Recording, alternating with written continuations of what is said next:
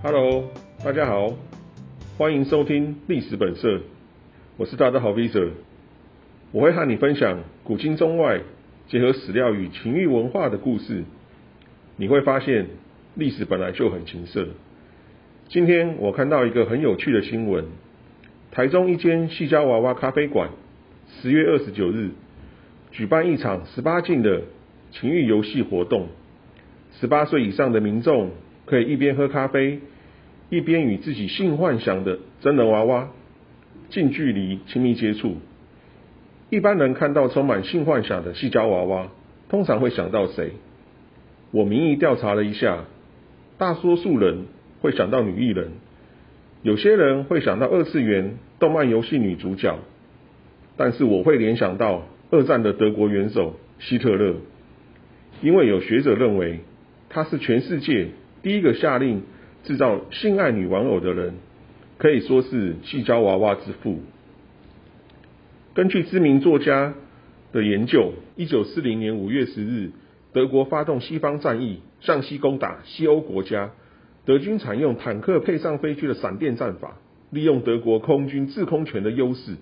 与德国陆军装甲部队的机动性，只花了六个星期的时间，德军就击败盟军部队。征服法国、比利时、卢森堡与荷兰。一九四零年六月十四日，德军占领巴黎。一九四零年六月二十二日，德法两国签署停战协定，正式宣布停火。德军当时可以说战无不克，但是当时的德国党卫军首领希姆莱发现英勇善战的德军不太可能被法国男人所组成的法军部队所击退，但是却很有可能。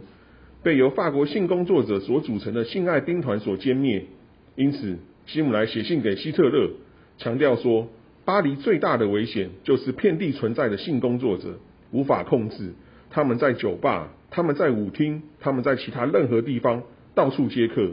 我们有责任防止德军士兵为了一场速食性交易而有生命危险。换句话说，希特勒与希姆莱担忧。没有被法国军队枪炮弹药所击倒的德军部队，很有可能会被法国性工作者身上的性病所击倒。为了避免德军不是牺牲于战场之上，而是阵亡于床上，希特勒下令希姆莱执行列为极机密的 Bertie 计划，制作有如真人的性爱女玩偶，提供德军有性欲需求时自行做爱使用，避免德军与法国性工作者性交易而染上性病。造成不必要的战力损失。德军的研究团队为了使德军喜欢与心爱女玩偶做爱，享受同样甚至超过与真正女人做爱时的快感，他们坚持三项制作原则：第一，合成肉必须与人体肉一样的肉感；第二，身体必须与真人一样灵活；第三，最为重要，私密处必须绝对逼真。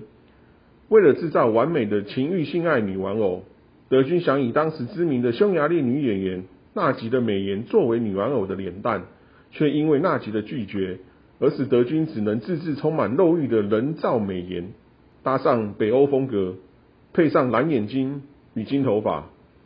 当时计划生产三种性爱女玩偶：A 型一百六十八公分，B 型一百七十六公分，C 型一百八十二公分。第一个生产的是一百七十六公分的 B 型。但是军方与研究团队却对女玩偶的乳房发生了争执。德国军方偏爱圆润饱满的乳房，但是研究团队坚持乳房必须要拥有像玫瑰果一样的形状，因为抓起来比较舒服。最后，研究团队的专业知识赢得了这场争论，决定采用玫瑰果形状的乳房。性爱女玩偶。经过广泛测试，总算成功。希姆莱拿了五十个，先给德军使用。但是到了一九四二年，一方面因为美国与英国的空军空袭摧毁制造性爱女玩偶的工厂，一方面因为前线德军拒绝使用性爱女玩偶，德军强调，如果被敌人俘虏。发现他们与性爱女玩偶做爱，一定会被嘲笑。因为这两个原因，迫使希特勒与希姆莱取消德军使用性爱女玩偶。但是德国人民却没有因此拒绝使用人形娃娃。德国一名性学学者最近在《性研究》期刊发表了一篇人形娃娃的研究，发现今天近半数受访的德国人民认为人形娃娃是理想的伴侣，不但能够满足他们的性欲，而且也能产生情感上的依赖，当成真人伴侣的临时替代品。台湾现在也有这个趋势，越来越多的民众认为人形娃娃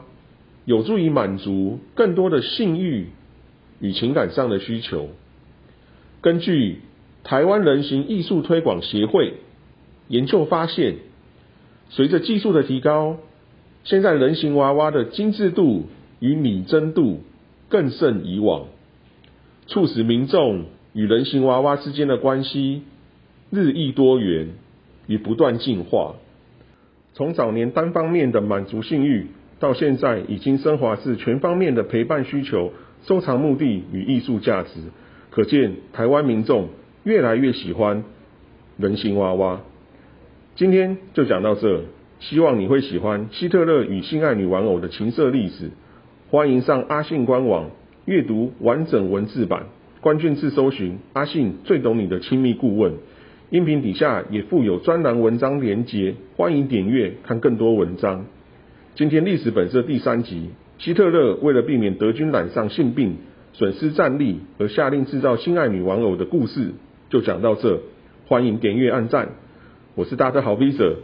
下周历史本色继续聊历史与情色，一起成为探索历史的好色之徒。拜拜。